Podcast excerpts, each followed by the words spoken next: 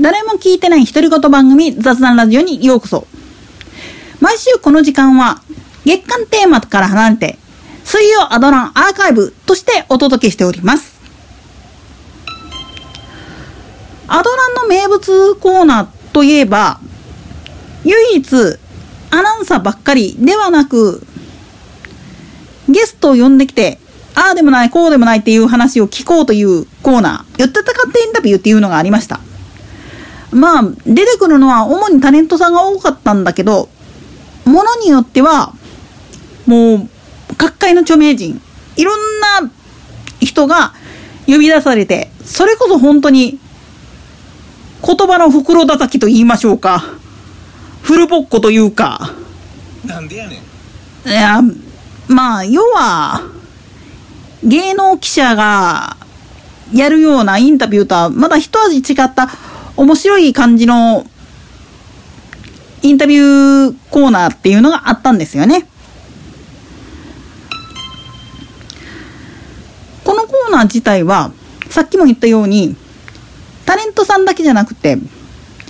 いろんな各界の著名人が、その時々の話題とかに合わせた格好で登場したりすることも多かったんですが、中には、この人でなければ呼べないでしょっていうような人がゲストに招かれることもあったんですよ。で、初期の頃のアドランっていうのは、いわゆるガロガオラが開局したりする以前っていうのは、もう本当に関西の NBS の電波が届く範囲の人らしか見ることのできないお楽しみみたいな部分があって、それゆえに、東京から来たゲストなんかは、これ全国放送じゃないよねっていうことで、いらん話するんですよね。ただ、それを聞いてて、ゲストに来た時にガオラ開局してて、ガオラで再放送されるようになってからは、油断してそれ喋って、すんません、これガオラでって言った瞬間に青ざめてギャーっていう人もいらっしゃったんですよ。まあ誰とは言わんけどさ。だから、ゲストによっては、すごく正解の話とかで、えぐる部分っていうのもあったし、はたまた、プライバシーの観点から、触ってはいけない。本当にタブーとされるようなネタを質問してくる人もいれば、全くその人の、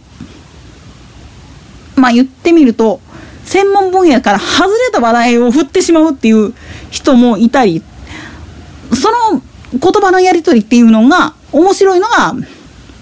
このコーナーの醍醐味っていう部分でもあったわけです。だから、MC、コーナー MC を担当するアナウンサーの腕もあるし、あとは、当てられたアナウンサー自身がどんな質問を持っているか、聞きたいことは何かっていうのを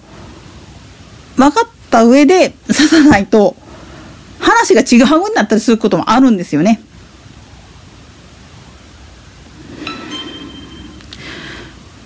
ただこのコーナーの初期の時にすごい困ったことが起きたことが一回だけあるんです。それは、今新型コロナですごい騒動になってますよね。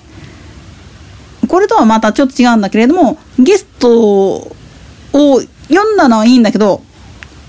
急病で休みます。はい？っていうことがありまして、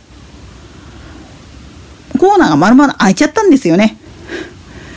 この時はさすがにみんな参って、どうしようかってなった時に、MC 担当と、で、まあ言ってみれば番組の言い出しっぺが、雑談しようぜっていう話になっちゃって、それで何とか時間をつないで番組を成立させたっていうことが一回だけあるんですよね。まあ、これに関しては、オイラはその当時はちょっと見てなかったんでわかんないんだけれども、相当ドタバタしたそうです。ドタバタといえばもう一つ。もう、今でこそほんまに MBS の主とも言える浜村淳。あの人が、最初の時はおとなしくしてたんだけれども、だんだんだんだん、回数呼ばれるようになってくると、んなんか侵略するような格好になっちゃったんですよね。なんでやねん思うでしょ？浜村さん発揮しって、インタビューされる側よりもする側の方の人間ですから、しかも一人で大多数相手にしとっても無双しちゃうような人ですから、逆インタビューやっちゃったことあるんですよね。もう、ある意味、乗っ取り作戦って言いましょうか。まあでもこれもね、番組が本当に衰退していた頃のお話なんですよ。番組の勢いがだんだんだんだん下がっていくと同時に、ゲスト自体も、もうありきたりな人しか呼べなくなってくるんですよね。ギャラの都合もあって。そうなってくると、やっぱり MBS にゆかりのある人っていう風になってきて、で、この時間帯にスケジュールが空いてる人ってなってくると、っていう話になってくるわけです。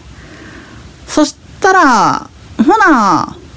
僕出ようか？なんやったら僕が全部仕切るから、君らそれで動いてくれる？みたいな格好になってしまって、ぐちゃぐちゃになったっていうのもあるんですよ。まあ、そうなってしまうともう本当にアドランの価値っていうのが、だだ下がりになっていったのは言うまでもないわけで。だからこそ、潮時やったんやかなっていうわけなんですよね。98年の3月がもう潮時だろうなっていう判断が下されて終わってしまうんですよね。といったところで今週のアドラーカイブはここまで。というわけで明日はまた月間テーマの方に戻ります。それでは次回の更新までごきげんよう。